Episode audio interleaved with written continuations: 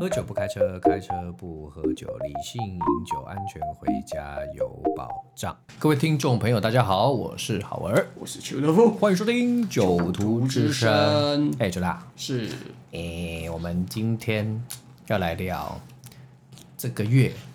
不对，不是不是这个月，节目播出的时候应该已经是上个月了。应该是上个月，对对，哎就是我们要来讲聊上个月出的威士忌拍卖。是罗浮奥拍卖，我符号拍卖会哎，因为我觉得身为一个威士忌的玩家，嗯，了解拍卖会上的讯息，有时候我觉得还蛮重要的。需要了解啦。我过去是完完全全是不管的啦，因为我觉得嗯酒是拿来喝的嘛，你干嘛拿出来卖？是，但是， 哎、可是我，可是我，我以前最早我也是这样想，可是是啊我后来发现到不对啊，我为什么要去，我为什么要要不去看？明明这个东西现在就已经扮演其他角色了，为什么我不去看它？是啦，所以是啦我没现有在错啦，对啊，嘿，就是对，对对所我以来我讲的话，也是一个心态上面的调整。没错，而且好像我我从开始接触这些拍卖资料，大概从两二零一零年一二年吧，啊，那么早？我我有追到二零一零年、一二年的罗拍浮卖奥资什么料。时候开始？罗浮奥，罗浮奥其实也还蛮一三一四吧，但是我有追过某一些酒款更早以前的资料，我才发现到嗯哼嗯说，哼其实嗯哼威士忌拍卖在一二一三一四年的时候才开始慢慢往上走。在这之前有，但是它没有这么的我蓬对威勃。士忌拍卖了解应该是从那个 auction 国外的拍卖网嗯站。，我讲的就是从国外的开始。啊啊啊！OK OK。然后因为其实国外之前，但是国外之前的拍卖行拍的都是很大的酒，就其实也是还好啊那种真正很就没那有没有，种我年是份我是很讲高网的网络的啊拍卖哦，我讲讲的是大的实体拍卖行，啊，实体拍卖行的话，其实它是跟它是附附在葡萄酒拍卖对，之那是嗯下那的，以前嘛，然对后啊后来然后一直到罗浮奥罗浮跟奥才是把它独立出呃独来的，立出来，然后邦汉斯也独立也独出立来了这对对这对些对事对情，对然后它嗯才真正变成一个就是专门的领域。对，没就有是错，长酒类又分葡萄酒跟威士忌，对所以它没就有错嗯独立发展威士忌，让它变得很大。所以有一些酒款，我一路追追追追了超过十年的资料，我才发现到说，哇，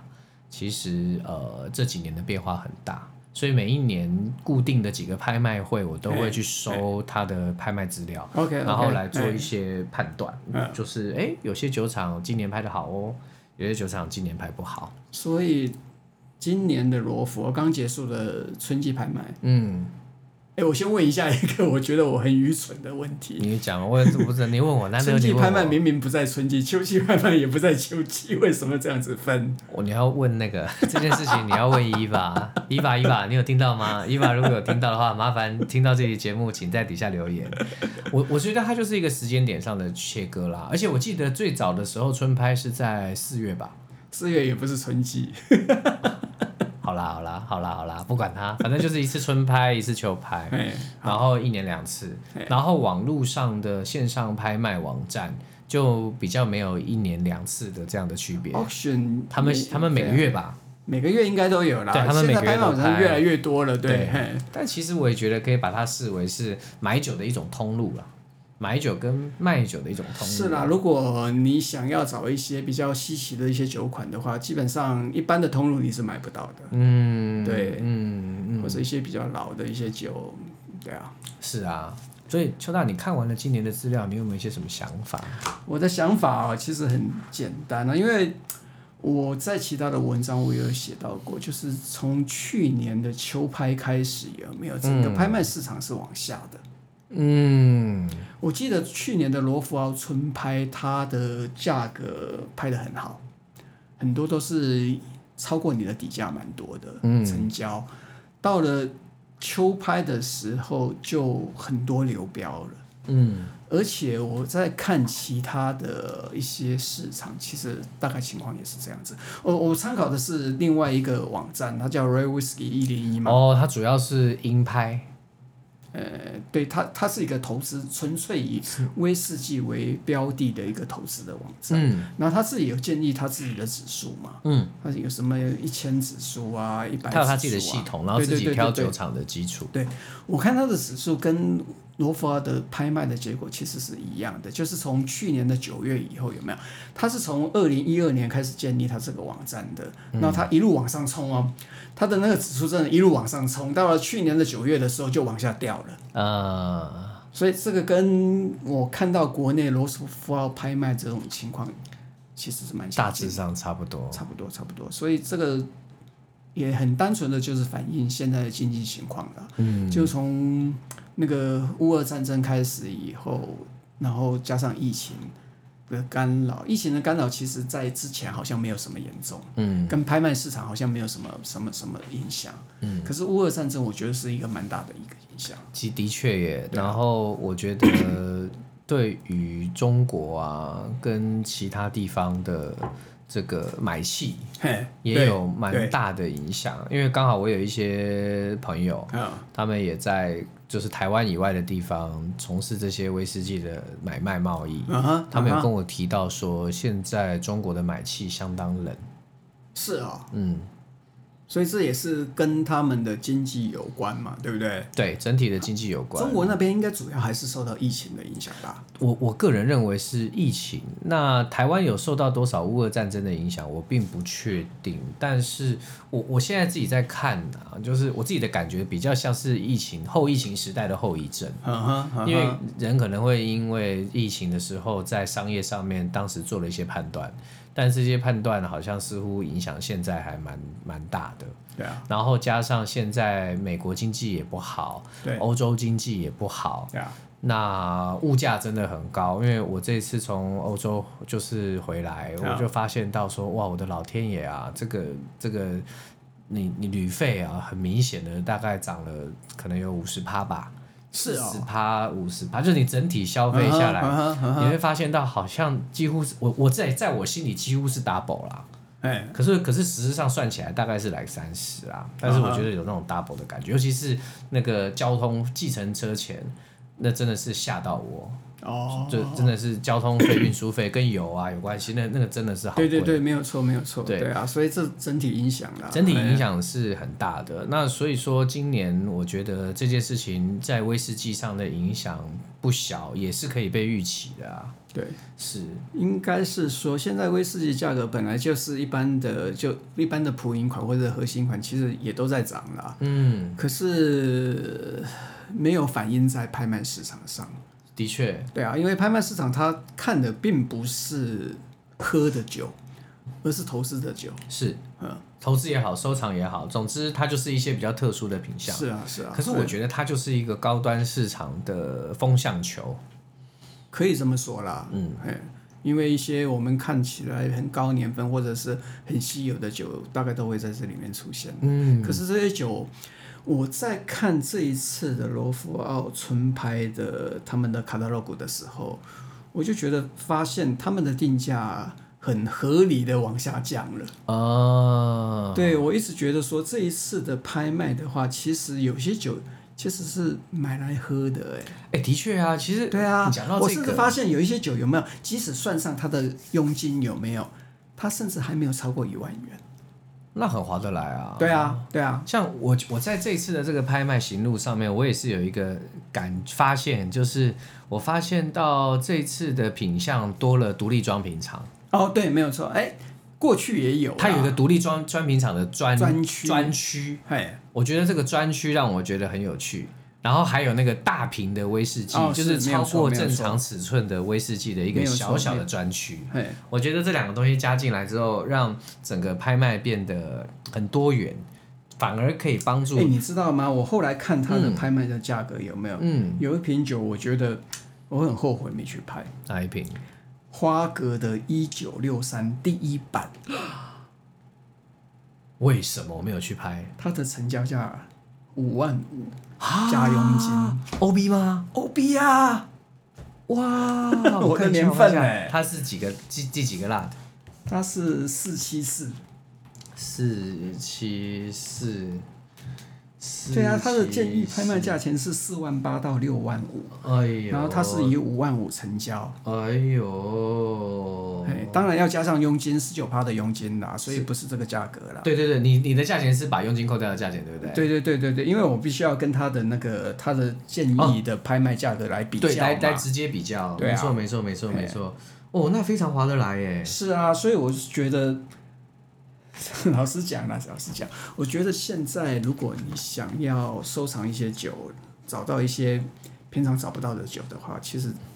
错过了这一次的话，其实也有点可惜。嗯对，其实我也我这我看完以后，这次我也发现到说，当然哦一些很大的酒并没有出现啦，就是像是一些呃，就是麦卡伦的一些大酒，好像每次是没有看到，哦哦哦哦也有哎、怎么会没有？就几支就几支范瑞而已啊，麦卡拉伦力格没有来啊，这次啊，拉力可是没有来啦，可对是啊他像他的二十五年，哎、一九五四哎，我知道这有几支有几支来，对哎然啊后，他但的是也有 Fine 几， Rail 有没有？那些事实上也是很稀有的一些酒可啊是这次范瑞不多， ，Fine Rail 是不多啦，这次可是不它多，的然后拉力可就是他那个璀璨系列，这璀璨次系也列没是有，没有，这次对也没有出现。对，因为璀璨系列太高价了啦，嗯一整套我记得过去的话可以拍到两千以上。然后我记得以前是不是那个雨生的扑克牌系列，偶尔也会放个几支出来，几好像支吧现在也越来越少见。一方面，一方面该买的人都已经先收了，对，然后我觉得应该哎一定。我们发生了危险。哎，对对，我们刚刚那个瓶子不小心倒下来，对对对但对没关系，对对对继续，对，ASMR，对， 跟这个跟这个一点关系都没有，对对啊，所以其实从这一次拍卖会上面的确可以看到，呃，一些一些现象。嗯，那我我自己会觉得说，的确经济局势会影响到这个高端的次级市场，对，但我但我老实说，我觉得这时候也是一个进货的好时机。真的是一个进货的好时机啦。对啊，然后有一些我也不知道错过了这一次到秋拍的时候哎我是不是我我会有我有一样的感觉嘿，因为有一些酒，极少部分的酒被我看到发现到说，哎、怎么跟我当时在几年前的时候买的价钱差不你有买过啊？差不多，而且我不是在拍卖会上买的哦。嗯哼，我是在我是在那个那个其他通路买的，啊，真的啊，嗯，比已如经说回到那个时候的价钱就了，是有一点回到那个那个时候的价钱，像那个康邦莫尔，哦，康邦莫那时候那个已经关厂的酒厂已经关厂了酒厂，然后我哎那时候买就已经不便宜，是可是我觉得这次标的价钱哎还不错，所以我就会觉得说，嗯，重新再审视一下，而且蛮多都是在它的 range 里头，嘿就是他们这次设定的这个这个就是对对对跟没有你错讲他那们个的他成们交的价钱的那个范围里面。对，他们的建议的拍卖价建议的钱，拍卖价钱里嗯头，哼所以我那时候整体来讲看，我就发现它好像对于这个价格上进入到了一个在拍卖会里头还蛮合理的状态。其实我也觉得呃，出手的人有没有也真的谨慎了许多。你刚刚讲到说这些成交价钱有没有都在他们的建议价格的范围里面？其实我看到。老实讲，是很少会超过他们的建议价格，有几很只少还是有欸啦对，有几只还是有，而且很多都是属于他们的建议价格的低标。嗯嗯，我是每一个每一个我都有把它，你也是把全部写上去嘛？我嗯对啊我也是一样，就是哎我全部一只一只看，然后我就发现到说，诶，这个点还蛮不错的，是啊是啊，因为以前很多人都会把拍卖会跟艺术品一连在一起之后，就会觉得它有距离呀、遥不可及呀、这样的一个形象就会跑出来。可是其嗯实哼纵观，我觉得现在整个局面上面来看，反而是一个你去寻找老酒在合理价钱的好地方，这个还蛮好玩的。嗯，可是有一些酒，当然它还是就是上去了以后就高高挂在天上，还没有下 来的啦。可是也不容易成交了，因为我觉得现在这一次拍卖一些高价酒，譬如说他们最后的那一只最高价的建议价格是一百四十万到两百万的，清景泽，对，清景泽一九六四四十八年，嗯，他就流掉了。它就没有成交。对，嗯，我不知道到底最后面还是不是有成交我啦。我其实是不知道发生什么事情，因为对我我们人没有在现场，啊对但是在这次他们提供的资料里面，好像我也没有看到这支酒。对，但我我反而留意到的一个就是百富三十年，啊哈。嗯我发现到说百富三十年的价格，哎、好像有在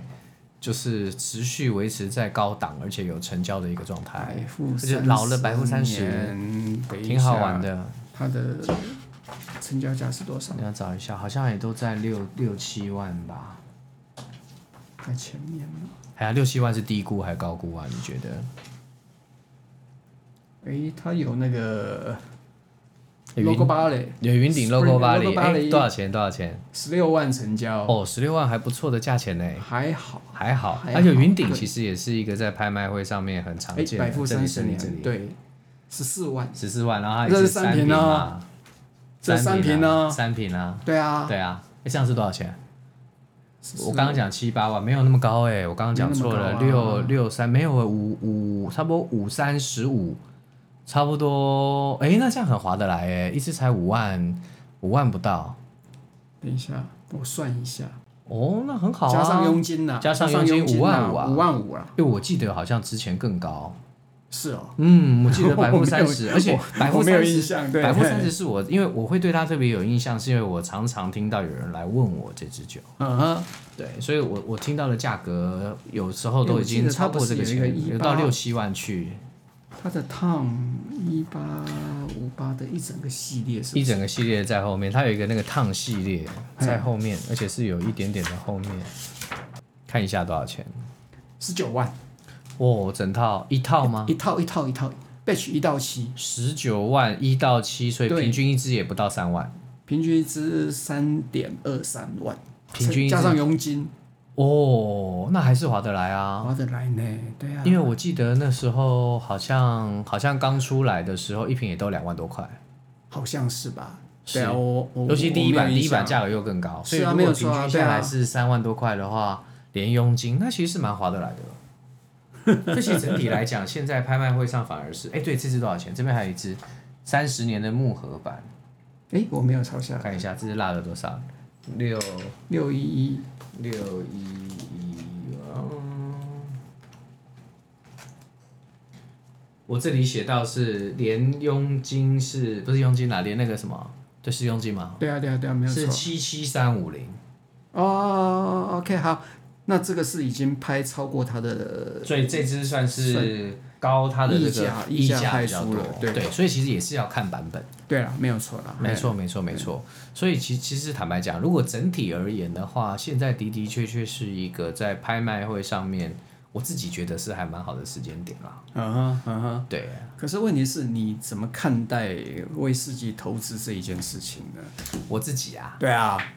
我坦白讲，嗯，我觉得这件事情，我先问你，你有没有丢出酒来卖过？我没有，没有啊都，你到目前为从来没止有嗯都还只是收而已我。都只有收。啊哈，然后我没有，我没有在，我我有一些酒，我有我有我有让给一些朋友，哦，OK，好，那是另外一回事。哎就是我嘿不想要的，但是我没有在拍卖会上面卖过酒的经验。嗯哼，那但是整体来讲，我看这件事情是因为老酒只会越来越少，嗯，所以现在这个状况，我自己觉得比较像是反映到整个经济局势。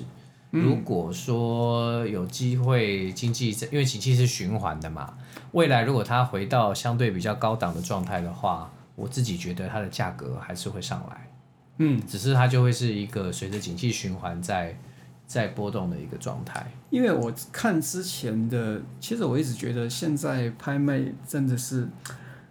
简单讲一讲一个很高价的好了啦，像那个三七五十五年有没有？嗯，它的第一支不是拍出来六百五十万港币嘛？哦，我呃，三期五十五年六百五，它在当年二零，两千多万，对对对，对对好像有这个价格。从此以后从来就没有超过这个价钱的。嗯，它还是陆续会出在出会现身在一些其他的拍卖场，可是好像我从来没有看过比它高的价钱。呃嗯，所以最近对很难说，真的很难说。很难说啦。我们也是对啊从我们自己的经验上面来判断。我只、哎但是如果说今天从市场的供需啊、嘿，量价来判断的话，因为只会越来越少，嘿，然后加上年代又如此久远，加上其实我自己觉得威士忌并不是一个永久保存性的东西。什么意思？就是你今天一瓶威士忌，你放五十年以后，你进入进入到瓶子里头了，五十年以后、七十年以后，它还可以喝吗？应该可以喝吧我？我不知道，因为软木塞的状态各方面，我我自己其实对这件事是打问号的。然后再加上每每一批酒，每个酒商，你看到有的会漏酒，有的不漏酒，跟他当时装瓶的时候所使用的材质条件也多多少少会有一些我关系。是觉得我们现在看到的这些很老的酒啊，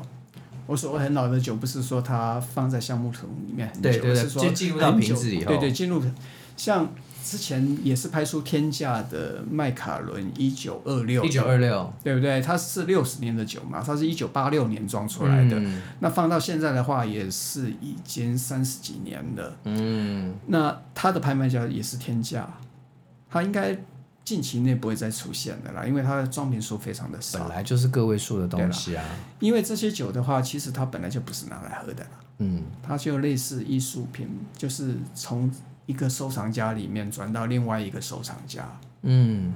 那它价格当然，你要这样转移的话，当然它的价格会往上调，才愿意转移嘛。嗯，对，除非我是因为财财呃，因为经济的因素，所以我必须要把它卖出去。比如嗯说，因为我要存我的养老金啊，嗯对我算一算，我可能会活不下去。反正你快要活不下去的时候，赶快拿一瓶出去卖。对对对忽没有然错间没有又错生龙活虎了。 对啊，那你自己觉得嘞？长远来讲，价钱是往上走还是往下 走？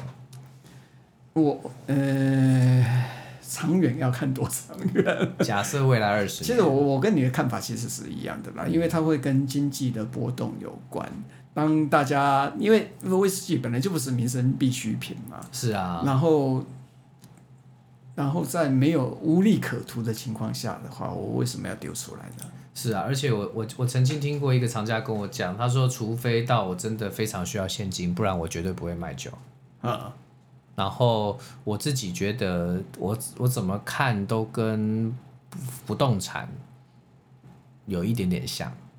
跟不动产，我自己觉得，因为因为它的价格有时候被也会被通货膨胀影响啊。然后呢，也是一个也是一个有资产、高资产的高资产者拿来转换财产形式的一种方法啊、也是啦，也是啦，对啊。然后可是，一般高资产者不会，我总觉得他们。其实这要看另外一件事情的啦你，说我是觉得像拿威士忌当做一个投资商品来看的时候，这时候你会怎么看待它？如果因他为因为我曾经跟人家聊过这件事情啊，他认为说，以投资商品来看威士忌的话，其实你不必去追这些高价酒款，因为你投进去的成本很高。嗯，那未来的回收可能你可能要等个十年二十年，但是呢，有一些你觉得有一些有一些威士忌的价钱有没有就以核心酒款来讲的话，你是长期看看看看涨的哦。像我们现在我们看很多很多的那些十二年、十五年、十八哦年那个的酒涨很有没多有？啊对不对？它不是未来它继续会涨嘛？对不对？这时候如果你能够大批进来的时候，而且它的价钱不是控制在二级市场了，对它的不是价钱不是不是源头就已经自对，动没涨有错价。。所以你这时候去收它的话，其实不是更有意义吗？我的意思是说，你的获利会更容易了我结、我啊。觉我觉得说不定现在的市场，现在的市场跟以前的市场，呃，可能会有一点点不一样，因为以前是以前是口粮酒，嗯就就是那些基本款，价钱不大变动。嗯哼。但是现在这个时局点是他们都涨价了，而且这些酒商、酒公司，其实他们就放话，我未来还是会继续涨啊。是啊，对啊，这时候你不收吗？嗯，可是问题是你要收多少呢？譬如说，一支酒原来的一千五涨到一千八好了，你可以赚到三百，也就是说你可以赚二十趴，对不对？二十趴的话，问题是你买一瓶，你赚三百块有什么意义？所以你就不能只买一瓶啊，你至少要买一一百瓶一站版，因为你看哦，如果今天是假设以这个麦卡伦七十二年来讲好了啦，一瓶现在可能约莫在我我我我我讲我知道的啦，大概三百万。啊哈那但是因为它很特殊，啊哈所以可能明年后年不好，啊哈但是五年后它的应该也会不止三百。啊哈！那我会觉得处理一支酒比处理一站版的酒来的简单。没有错，这个又讲到另外一件事情了，因为你可以送拍卖，像这种高价酒你可以送拍可是我卖，不可能送一站版 的，我不可能送没一有站版的错基本款啊。你要怎么卖这些一站版的酒呢？是啊第一个很你要难怎么啊收一站版的酒，然后你要怎么卖这一站版的酒？我觉得这很困难，是，你又没有酒牌，哎，你要放在哪里？除非正式企业转型，是啊，就是转行就是去做卖酒。所以酒心事实上已经进了多少站版？我们不敢啦， 就是我们我们没有那个，我们没有那个量去，我们没有手上，我们没有去做这件事，没有心思去做这件事情。嗯因为从获利率短短期获利来讲的话，其实我刚刚讲的是比较容易获利的，嗯，呃，马上就能够周转成现金的。我是有听过一个例子是，呃，他把某一个酒厂的某一个限定款，透过某一些方式嗯去哼跟、去跟通路把它全部收到自己的手上。怎么收啊？假设一千五百瓶，哈哈。然后他就想尽任何方式去把这一千五百瓶的绝大部分放到自己的可手是上问。题是，这些通常都在经销商手中。如果他还没有放进通路的话，他就是干了这件事，我听得很讶异。嗯然后，因为也是发生在这几年，尤其是前阵子很热的时候啊，嗯哼，我会觉得通路不会干这个事情。所以，当然第一个，我也不确定他讲的是否是是百分百有达成，嗯哼，但是以以我认识的他，他应该是有达到这个目标，他才敢讲。然后他基本上就是控制了大部分的量。那如果是他控制大部分的量的话，市场上有人来要，他反而可以回头把这些东西用更高的价钱卖出去。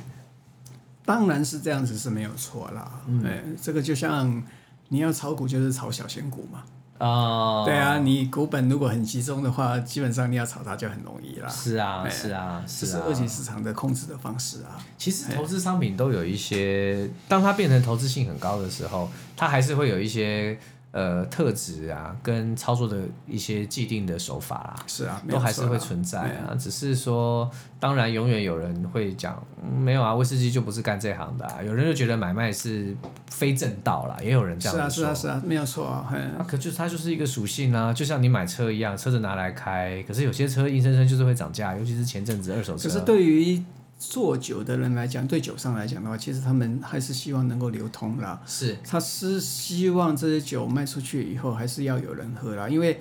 像现在这种威士忌不断的在涨价的时候，因为我看到蛮多的一些新进的玩家有没有，他们都是把它当做一个投资商品在看哦，有待对我认识到了晚期进来的人，也是几乎以很投资的角度在看待这对件啊，事情。所以我觉得这不是一个很正常的一个现象。老实讲，我应该要努力的斥责这些人才对，怎么说？因为我觉得，因为我我是早期喝酒的人啊，所以我一直觉得。酒是真的就是拿来喝的啦，尤其是一些普饮款有没有？我刚刚在讲说这些普饮款、这些核心款有没有？它嗯可能涨价的幅度，如果你能够收到大量的话，可以让你赚个二三十趴没有问题。嗯但是它终究它还是要拿来喝的。嗯，你如果纯粹就是用这种方式，譬如说刚刚你讲的，他把所有的市面上通路所有的酒全部收过去了以后，嗯，那然后等它涨价了再把它试出来，我觉得这就失去了它的意义了。嗯嗯嗯嗯哼，对啊，我一直是这样子看待威士忌。我我觉得，如果当喝我这样子听起来啦， 嗯，我如果今天是一个收酒的人，他就会觉得他就会觉得这个事情没有错。可是如果我今天我买这支酒的目的是要拿来喝的，嗯，我就会觉得很痛苦，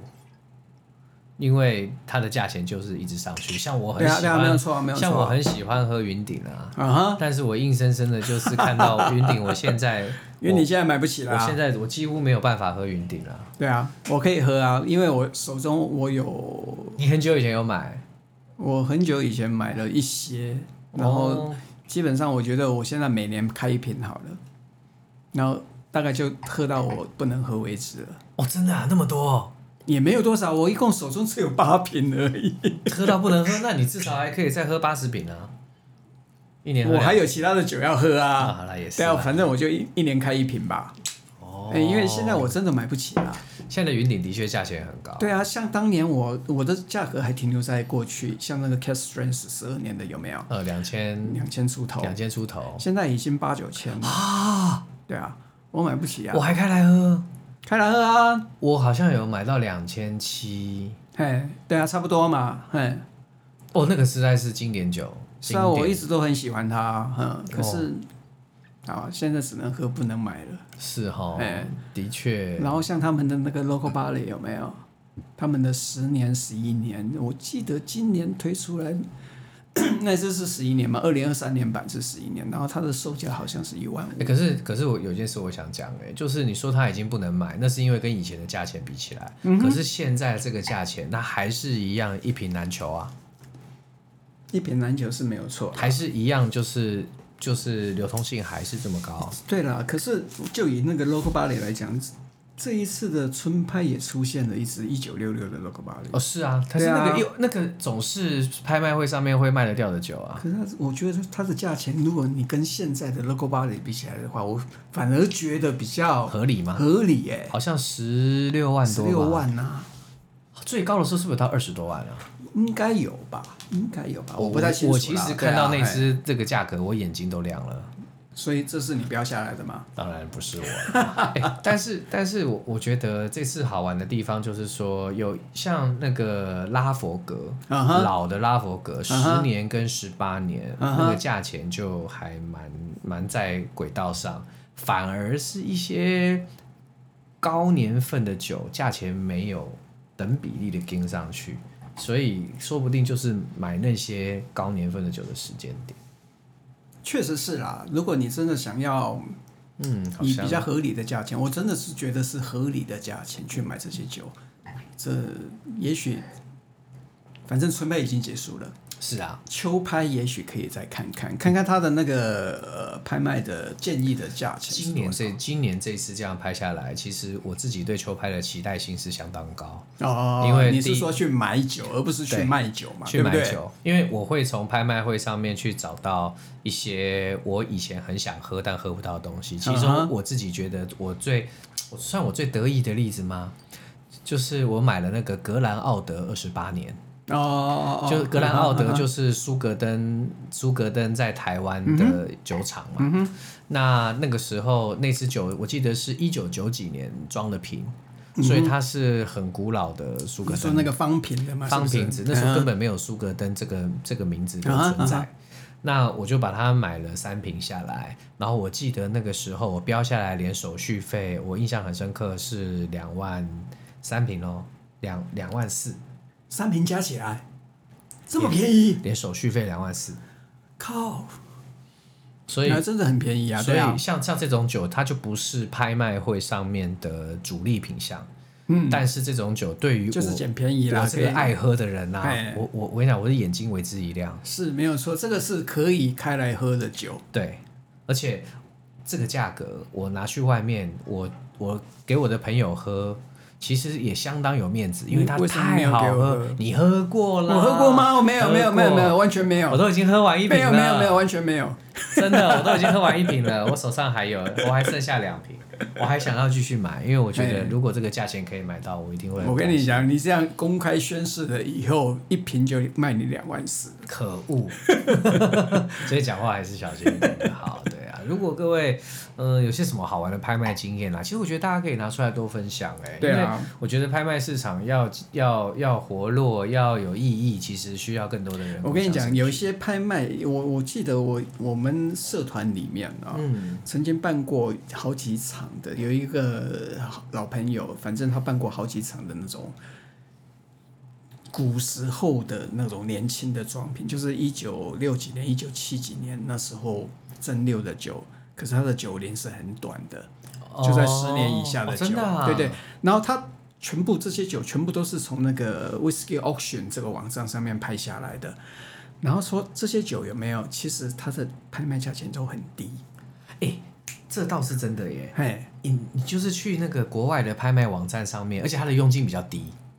呃，主要是呃主要是它的 运费高，运费高，但它哦对佣金低。嘿，然后从那些网站上面去找到那个一些就是特殊一品些冷相、门的酒冷门的酒，其实是对很多，因为它拍卖频率很高啊。非常多，嘿，你可以慢慢的去找，哎，反而会有一些蛮有意外趣的收获惊。虽然这些酒不一定好喝啦，我老实讲，这一种不一定 好喝。我有拍过那个啊，那个《天空之岛嘿，》，